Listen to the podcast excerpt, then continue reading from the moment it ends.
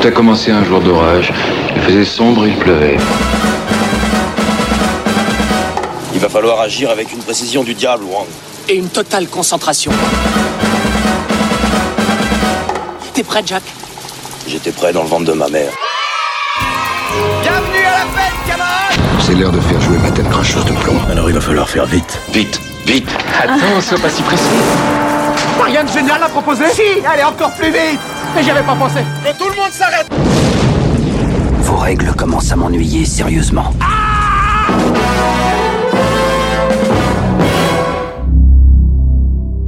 Salut à tous, c'est Mick, et aujourd'hui pour ce retour à l'écran express, je vais vous parler d'un animé japonais un peu particulier réalisé par Yoshiaki Kawajiri.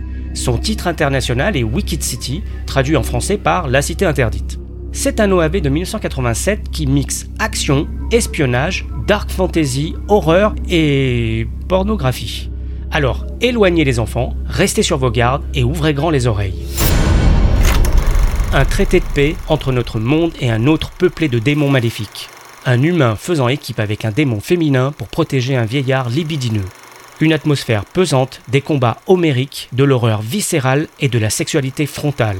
Tels sont les ingrédients du film du jour.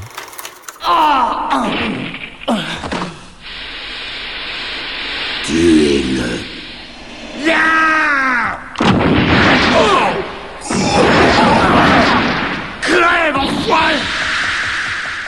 Alors pour comprendre comment un film d'animation aussi extrême que Wicked City puisse voir le jour, il faut revenir quelques années en arrière pour se remettre dans un certain contexte. Au début des années 80, l'animation japonaise se porte aussi bien au cinéma qu'à la télévision. Au cinéma, si l'animation est plus complexe et la qualité technique supérieure, les budgets sont également plus conséquents. Et donc, les productions misent avant tout sur des sujets déjà existants ou des projets fédérateurs. Mais les jeunes japonais qui ont grandi avec les séries et les films des années 70 cherchent à présent des sujets plus adultes et en lien direct avec leurs propres peurs, traumatisme nucléaire, sida, chômage et j'en passe. Et tout cela se cristallise durant l'année 1983 pour plusieurs raisons. Tout d'abord, c'est le 7 mai 1983 que l'excellent Golgo 13 sort dans les salles japonaises. Ce long métrage, un des premiers à mélanger animation traditionnelle et infographie, est mis en image par Osamu Dezaki, le réalisateur de la série Cobra et Rémi sans famille. Golgo 13. Kill him. Golgo 13, c'est un polar hardboiled ultra violent dans lequel les nouveaux ennemis sont justement les multinationales qui écrasent la société.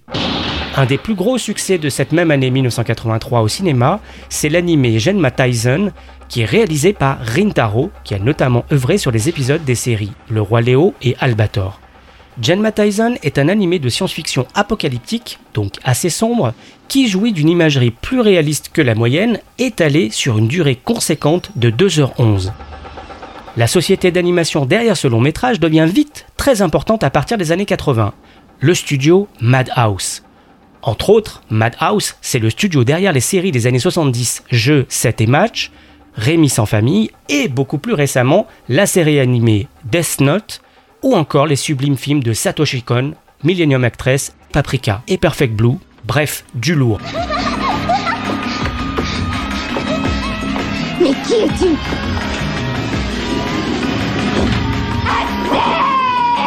Le studio Madhouse est fondé au début des années 70 par un petit groupe d'animateurs suite à la faillite de Mushi Productions, le studio d'Osamu Tezuka, un des pères de l'animation japonaise avec des séries comme Le Roi Léo et Astro le petit robot par exemple.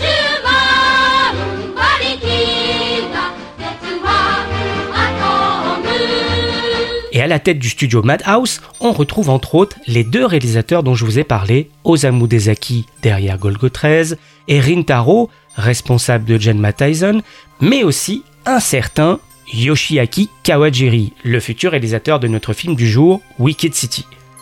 Kawajiri est un passionné de dessin qui intègre en 1968 le fameux studio Mushi Productions, la compagnie d'Osamu Tezuka, dont il est un grand admirateur.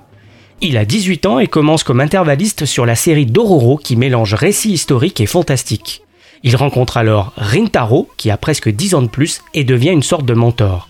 Kawajiri fait ses débuts comme animateur sur le film d'Osamu Tezuka, Kureopatora, Cléopâtre, issu de la trilogie Animerama, des films d'animation pour adultes gentiment érotiques.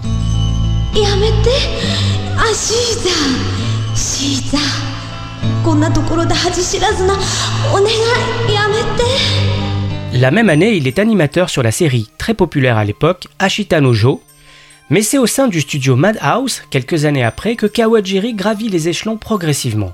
Il officie sur des postes techniques très variés comme animateur clé, directeur d'animation, storyboarder, character design, assistant de direction générale, sans oublier la mise en image et les croquis. Son bagage technique et sa grande maîtrise rassurent autant qu'elle impressionne ses collaborateurs et sa connaissance des différentes facettes de l'animation va rapidement être un atout pour lui. À la base, Kawajiri n'est pas attiré par la mise en scène. C'est une fonction qu'il juge ingrate et éloignée du dessin, sa véritable passion. Pourtant, en 1983, il se retrouve sur le film Lensman pour le cinéma, un animé de space opéra détourné, toujours produit par Madhouse et qui, comme Golgo 13, est l'une des toutes premières tentatives de mixage entre animation traditionnelle et infographie. Il démarre ce projet en tant que storyboarder et character designer, puis il officie en tant qu'animateur clé et enfin il devient progressivement co-réalisateur, un peu à contre-coeur.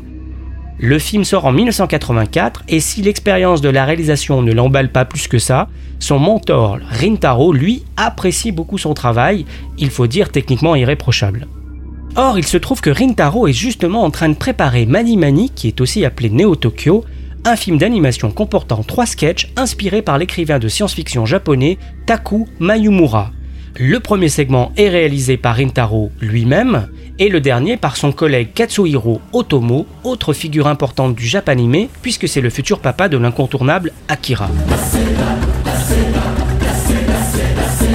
Et comme il leur faudrait un troisième réalisateur pour le segment central, Rintaro propose naturellement à Kawajiri de se joindre à eux. Le budget du film est très confortable et Kawajiri aurait carte blanche. Et ça, ça change radicalement la donne. Kawajiri comprend alors qu'avant de penser la réalisation en termes techniques, ce qu'il faisait habituellement, il faut développer une vision, un univers, puis essayer de les retranscrire plus précisément en s'appuyant sur les outils du cinéma. Kawajiri accepte donc de réaliser ce segment où l'on suit une course automobile futuriste dont le champion est un personnage doté de pouvoirs psychiques. Le résultat débouche sur un mix hallucinant et halluciné entre Rollerball, Blade Runner, les jeux de course et même une pointe de métal hurlant qui éclate littéralement la rétine pendant un peu plus de 10 minutes. Le style Kawajiri est né. Il ne manque plus qu'un écrin plus long pour qu'il brille de mille feux. Mais ça, on va y revenir. Parce qu'il y a un dernier événement important de l'année 1983 qui permet de bien définir le contexte, c'est la sortie de l'animé Dalos. La société Bandai souhaite faire de Dalos une série étendard pour vendre des jouets et autres produits dérivés. Et c'est Mamoru Oshii, futur réalisateur du chef-d'œuvre Ghost in the Shell, qui réalise les premiers épisodes. Malheureusement, en les découvrant, Bandai devient sceptique sur les chances du succès de la série et interrompt la production. Alors, pour amortir les coûts de fabrication, les producteurs ont l'idée de sortir les 4 épisodes terminés directement en cassette vidéo VHS, un support qui cartonne à l'époque. C'est chose faite le 21 décembre 1983 et par la même occasion, un nouveau terme apparaît dans l'univers de l'animé, l'OAV, Original Animation Video. Et ça marche, les cassettes se vendent à plus de 20 000 exemplaires. Et ce petit succès attire tous les regards, surtout que la diffusion via la VHS est très rentable. L'OAV devient rapidement un Eldorado pour les réalisateurs et les animateurs. Ils peuvent enfin s'exprimer pleinement sur des œuvres ambitieuses sans se mettre en danger. Et oui, il n'y a plus du tout de contraintes de censure télévisuelle, il n'y a pas non plus de durée imposée, le format variant de 30 minutes à 90 minutes, avec une moyenne autour des 50, des budgets plus mesurés qu'au cinéma et donc permettant d'aborder des sujets moins fédérateurs. Car justement, dans le domaine de l'OAV, on va plutôt cibler un public de niche, celui qui s'intéresse au mysticisme ou à la violence. On y mélange allègrement les genres, horreur, cyberpunk, dark fantasy et aussi l'érotisme. En effet, de manière générale, les corps féminins y sont beaucoup plus érotisés car le public convoité est clairement le jeune adulte masculin, le post-ado célibataire et surtout le jeune salariman. Ce jeune homme entièrement dévoué à son travail qui accumule les frustrations et subit une immense pression sur les épaules du lundi au vendredi. Un excès de travail qui conduit parfois à la mort par arrêt cardiaque ou suicide. Sans surprise, ce salaryman va chercher des exutoires le week-end pour relâcher la pression. On va donc flatter sa libido, voir ses penchants déviants ou même malsains. Les thématiques des histoires abordent frontalement la haine, la peur, la souffrance dans des mondes sévèrement tourmentés. Bref, les réalisateurs saisissent l'OAV qui devient un véritable exutoire créatif et lieu de toutes les expérimentations. Le secteur de la pornographie saisit d'ailleurs l'opportunité de faire des OAV, c'est ce qu'on appelle l'AV, adulte vidéo, ou encore le hentai, un mot japonais qui signifie transformation, métamorphose ou perversion.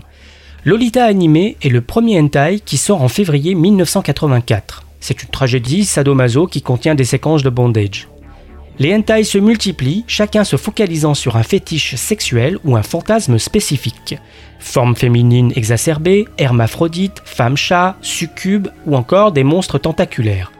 Et c'est donc dans ce contexte-là que Wicked City va être produit. Aujourd'hui, nos cités sont devenues des géantes d'acier et de béton, contrôlées par la technologie électronique et les ordinateurs. Nous nous croyons donc maîtres de notre environnement et à l'abri de tout danger. Nous croyons que la science et la logique peuvent fournir une explication à tout. Et pourtant, il existe bien des phénomènes qui dépassent les frontières de la raison et de notre savoir. Mais nous ne pouvons les anticiper et nous n'admettons pas leur existence. L'histoire du film de Kawajiri est basée non pas sur un manga, mais sur un roman de l'auteur horrifique Hideyuki Kikuchi, Wicked City Blackguard, qui paraît en 1985. On y découvre un autre monde qui existe au-delà de celui que les humains peuvent voir un univers sombre et peuplé de démons parfois pacifiques mais souvent maléfiques qui s'introduisent dans notre propre monde sous forme humaine. Un traité de paix séculaire entre deux univers protège l'humanité de la dévastation totale. Et justement, ce traité de paix doit être renouvelé lors d'une cérémonie tenue secrète. Des démons bien décidés à détruire l'ancien pacte se préparent à assassiner un personnage clé de la signature, une sorte de petit vieux pervers. Ce dernier est donc mis sous la protection de la Garde Noire, une force de police secrète qui protège la frontière entre le monde sombre et le nôtre. Et deux agents sont mis sur l'affaire. D'un côté, la puissante et belle Maki, une habitante du monde sombre, et de l'autre, l'humain, Taki, un véritable dur à cuire. Ils doivent apprendre à se faire confiance et empêcher l'assassinat et sauver leurs deux mondes. Pour cela, ils doivent non seulement risquer leur vie, mais aussi leur âme. Comme on peut le voir, l'intrigue très pulp d'Hideyuki Kikuchi mixe donc polar, film d'espionnage et horreur dans un univers futuriste et aussi pervers. Il mélange donc le roman noir hardboil façon Raymond Chandler et Mickey Spillane, le cosmic horror façon Lovecraft, et l'horreur viscérale comme on peut la trouver dans les filmographies de David Cronenberg, George Romero et surtout John Carpenter. Le succès au Japon est phénoménal et lance une saga littéraire comptant 11 tomes qui se termine en 2016. Le potentiel du roman excite évidemment les convoitises et on songe rapidement à en faire un film live. Et c'est le fameux studio Madhouse, en coproduction avec Video Art, qui saisit la balle au vol et vise un OAV de 30 ou 35 minutes qui sera distribué en VHS par Japan Home Video. Au début de l'année 1986, Madhouse donne le livre à Kawajiri et lui demande d'en faire un OAV. Et c'est Norio Ozada, le scénariste du film Lady Snowblood, qui se charge de l'adaptation sous le pseudonyme de Kisei Chu.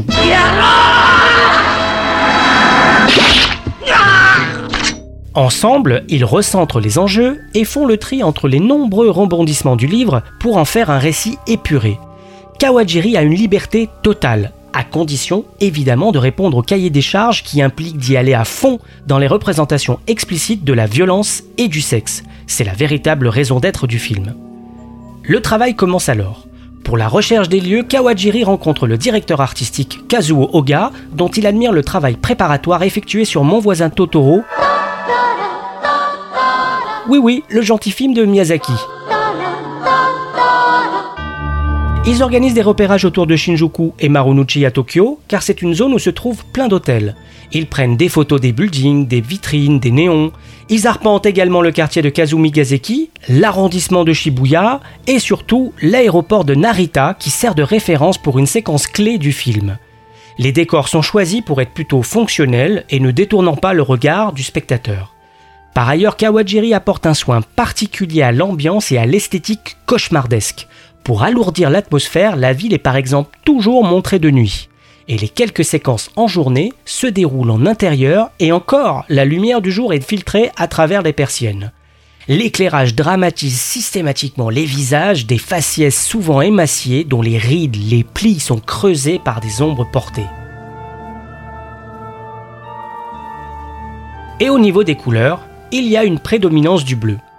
D'une part, le bleu est la couleur préférée de Kawajiri, mais aussi cela lui permet de créer une atmosphère mystérieuse et un peu froide.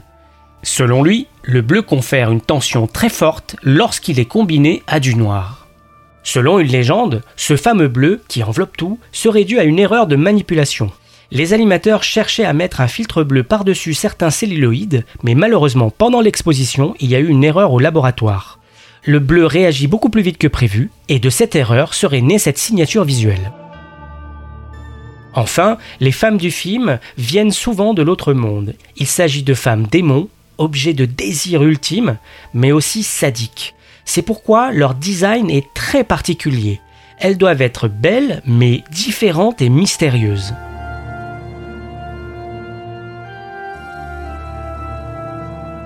Pour adapter le roman, Kawajiri se pose beaucoup de questions sur la manière de communiquer avec le public.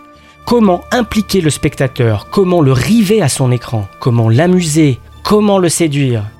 Il en parle d'ailleurs dans une interview. J'essaye autant que possible de ne pas montrer toute l'action. Tout montrer d'un monstre ou le corps complet d'une femme nue, ça n'est pas intéressant. Alors comment faire pour styliser tout ça?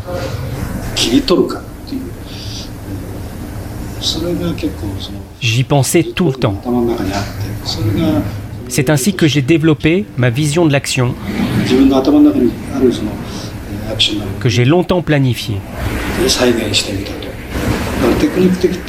Ce n'est pas juste de la technique. Je devais visualiser et clarifier les images que j'avais en tête. Kawajiri effectue alors un storyboard minutieux qui s'avère très très proche de l'animation finale. Au travers d'une mise en scène plutôt sèche, il met en valeur aussi bien la tension psychologique que l'action. Au niveau du découpage et du montage, il alterne scènes lentes et rapides pour créer une dynamique rythmique maximale et ainsi toujours conserver l'attention du public. Selon Kawajiri, dans un film en prise de vue réelle, même une brève image floue est identifiable, alors qu'en animation, il faut laisser à l'œil le temps d'analyser un dessin, de comprendre ce qu'il représente. Et contrairement aux idées reçues, le dessin animé nécessiterait des plans plus longs que les films live. Pour Kawajiri, la solution est de développer un style physique réaliste pour gagner du temps dans les rythmes des séquences. Mais pour lui, il faut savoir utiliser les outils propres de l'animation, ne pas chercher une reproduction absolue de la réalité. Et l'un des avantages du dessin animé est qu'il permet des ellipses beaucoup plus audacieuses que le cinéma traditionnel. Et c'est en combinant ces différentes techniques que l'on arrive à quelque chose d'intéressant selon lui. D'un côté, Kawajiri simplifie donc les mouvements, mais de l'autre, il insuffle une fluidité étonnante pour l'époque pendant les séquences d'action superbement chorégraphiées. Il se sert également du décor pour suggérer la force démesurée des personnages qui s'encastrent littéralement dans les murs. Et pour amplifier la force de certaines actions et transformations, Kawajiri utilise aussi des effets lumineux stroboscopiques, ce qui dégage une énergie visuelle folle. Tu ne penses pas gagner ce combat, sale petit morbac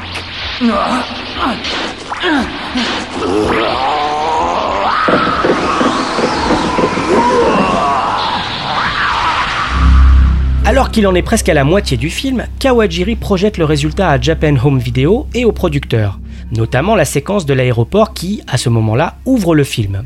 On découvre Taki, un personnage à la croisée de Clark Kent, James Bond et Mike Hammer. Sur le tarmac, il affronte plusieurs hommes qui se métamorphosent dans une explosion de chair et d'os. Les corps éclatent, sont démembrés et se transforment. Ces démons maléfiques commencent à prendre le dessus lorsque Taki est sauvé in extremis par la belle Maki, venue du monde obscur et au pouvoir redoutable. Putain monstre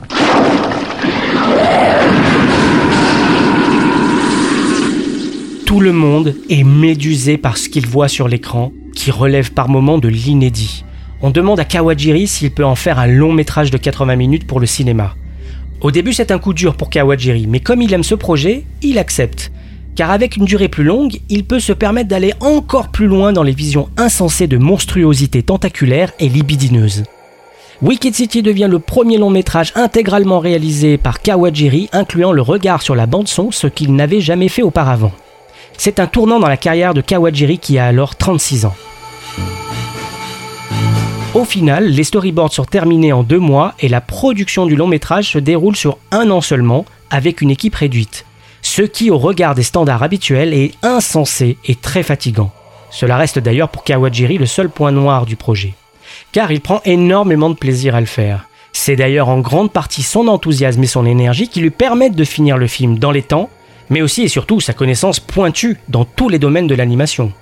Pour tenir ce budget limité dans un laps de temps aussi serré, Kawajiri et son équipe reprennent certaines astuces des séries d'animation télé, notamment les répétitions d'animation, comme lors des conversations en voiture avec l'arrière-plan qui défile en boucle par exemple. Il fabrique aussi des séquences assez statiques pour certains échanges dialogués, pour pouvoir les produire rapidement et économiser du celluloïde. Ainsi, ils mettent à profit tout ce temps gagné pour affiner l'animation des séquences d'action et d'horreur totalement dingues. Au final, Kawajiri et son équipe réussissent à terminer le film de 82 minutes dans les temps. Soutenu par une musique électro vaguement dissonante et du jazz, Wicked City est un concentré d'horreur pure. On y trouve pêle-mêle des modifications corporelles, des corps masculins recouverts de matière noueuse, des monstres dégoûtants, des tentacules qui jaillissent d'un abdomen, une tête arrachée qui se transforme en araignée, un peu comme dans The Thing, et plein d'autres joyeusetés. Maintenant préparez-vous, mes jolis car ma revanche sera sans pitié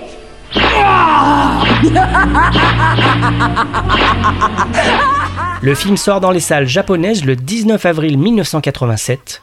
La qualité technique et le caractère hors norme du film lui font dépasser les frontières. Et c'est comme ça que quelques années plus tard, deux versions doublées en anglais, une censurée et l'autre uncut, se propagent un peu partout dans le monde et assurent le culte autour du film.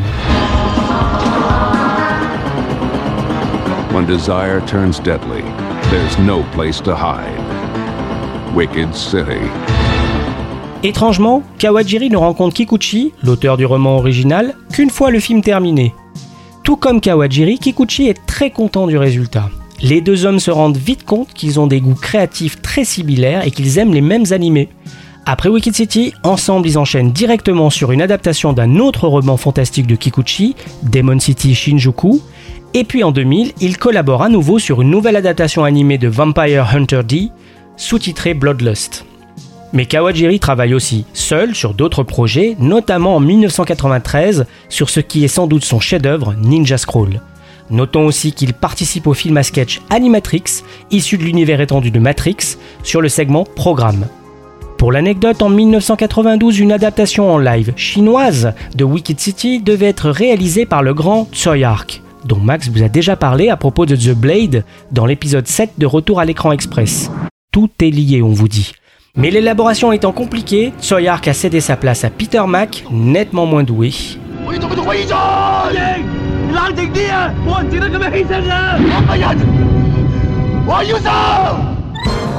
Bien qu'il reprenne quelques moments clés de l'animé japonais et son code couleur, le film live chinois Wicked City est finalement devenu un épouvantable film proche du Z.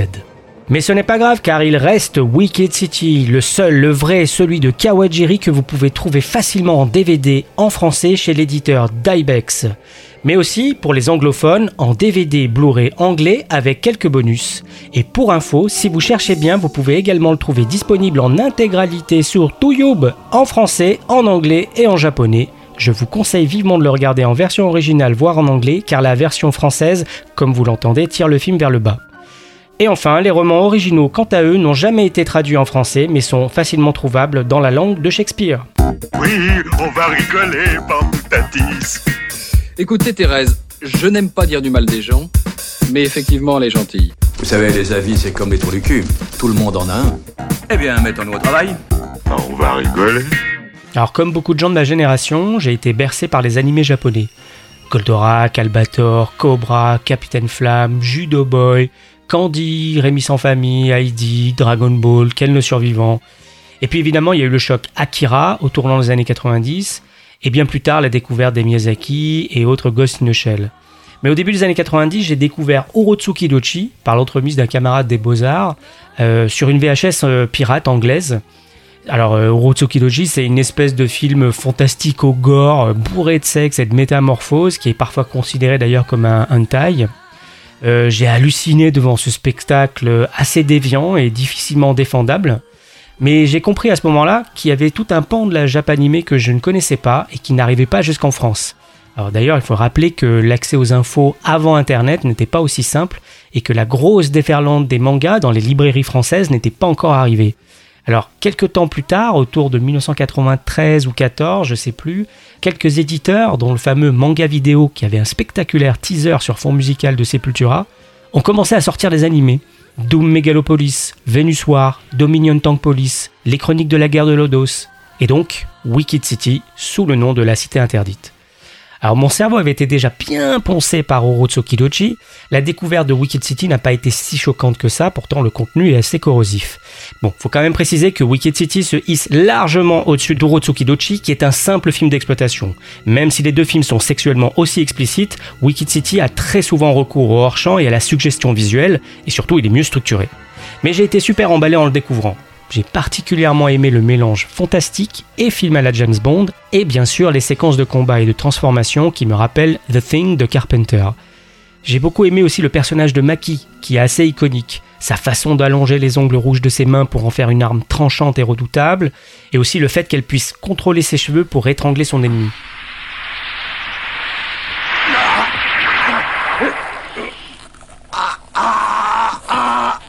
Tu avais tort, Jean. Mon amour est à conquérir, pas à prendre. Tu es morte J'ai adoré cette atmosphère minimaliste où les éléments sont cachés dans l'ombre, par la brume, comme à l'aéroport.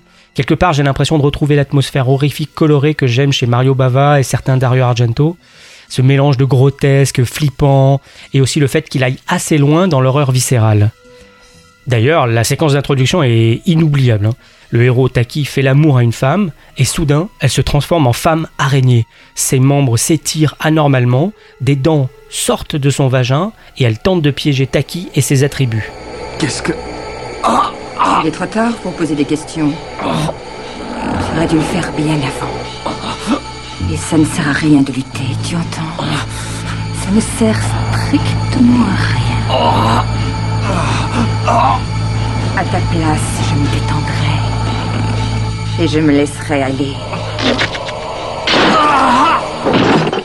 Alors c'est une séquence qui correspond sans doute à une peur masculine profondément enfouie, mais qui a beaucoup compté dans la renommée du film par la suite, je pense. hein. Alors je n'avais pas visionné le film depuis au moins 15 ans, donc je l'ai revu pour préparer ce podcast. Alors j'aime toujours l'univers, je trouve toujours que certaines séquences sont assez dantesques, mais j'avoue que j'ai été parfois un peu gêné devant le film. Il faut le dire, hein, au premier degré, les personnages féminins sont quand même assez maltraités. Niveau objectification sexuelle, c'est open bar. Je pense qu'on peut même sentir une forme de misogynie que la VF, très très grasse, hein, souligne beaucoup plus que la version anglaise d'ailleurs. Alors même s'il y a des démons hommes, on sent bien que c'est la femme démon qui est un piège mortel. Je pense à la femme araignée du début, ou alors à cette autre femme dont le corps entier devient un vagin géant, ou encore celle dont le corps se liquéfie sur l'homme à qui elle fait l'amour afin de l'emprisonner. Et puis il y a cette insistance très malsaine dans les sévices corporels que subit Maki trois fois dans le film. Et d'ailleurs, deux agressions qui n'étaient pas dans le livre ont été rajoutées à la demande des producteurs. Mais c'est quand même un point que je trouve difficilement défendable. Mais bon, comme je l'ai expliqué plus tôt, cet aspect découle du cahier des charges de ce projet à destination du salariman de base, à qui on doit flatter ses bas instincts. On va pas se mentir, ce fond peut paraître encore plus choquant aujourd'hui qu'en 1987, et j'ai justement failli mettre ce film de côté pour ces raisons. Pourtant, si on réfléchit bien, même si le film verse dans ces zones, hein, cahier des charges oblige, on peut aussi lire le film d'une autre manière. L'idée centrale du film, c'est l'homme face aux puissances souterraines qui le dépassent. D'accord, mais de quelle puissance on parle? À bien y regarder, le film il insiste sur une ville moderne, vide, froide, où les hommes et les femmes ont bien du mal à communiquer. Et on voit bien que ce sont au fond les êtres masculins qui sont faibles et beaucoup trop dépendants de leurs pulsions sexuelles. Comme Taki avec la femme araignée du début, comme le vieux pervers qui se fait avoir par une prostituée. De l'autre côté, Taki et Maki évoluent tous les deux et finissent par devenir réellement égaux. Je dirais même que Maki est clairement montrée comme plus forte que les hommes, y compris Taki, et même encore plus à la fin. Et ce n'est pas un hasard si justement cette fin se déroule dans une église. Pas de panique, je ne vais pas spoiler, mais ce dernier acte plutôt astucieux et un petit peu blasphématoire conduit le film vers plus de lumière justement et pondère un peu cette désagréable impression. Mais bon, faut quand même gratter une couche de vernis pour s'en rendre compte. Hein. N'arrête pas encore, vas-y encore. C'est encore mieux que je ne pensais. Ça fait si longtemps que j'attendais ça. Ça me fait plaisir de voir à quel point tu t'éclates, papy. Oh, moi aussi, je m'amuse. Bon, maintenant, tourne-toi sur le dos. Oh, je ferai tout ce que tu me demandes. Oh là là, mais tu tiens une sacrée forme pour ton âge, tu sais. oui, je suis aussi très expérimenté. tu as quel âge exactement? Oh, ça fait longtemps que je traîne dans ce monde. Je ne peux pas te dire exactement, mais ça doit faire plus de 200 ans. Vous l'aurez compris, Wicked City est un film aussi fun que corrosif, au contenu délicat à ne surtout pas mettre entre toutes les mains.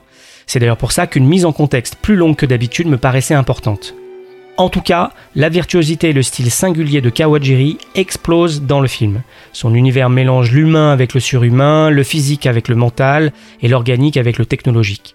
Mais le tout dans une forme accessible. D'ailleurs, lors d'une interview pour le magazine français HK disparu aujourd'hui, il déclare les films qui savent satisfaire le plus grand nombre m'attirent toujours. C'est un plaisir basique, comme de boire une bière assis à une terrasse. Rien de plus, rien de moins. Qu'y aurait-il de honteux à vouloir servir une bière bien fraîche au public? J'essaye moi-même de réaliser des films que je rêve de voir. C'est ma plus grande motivation.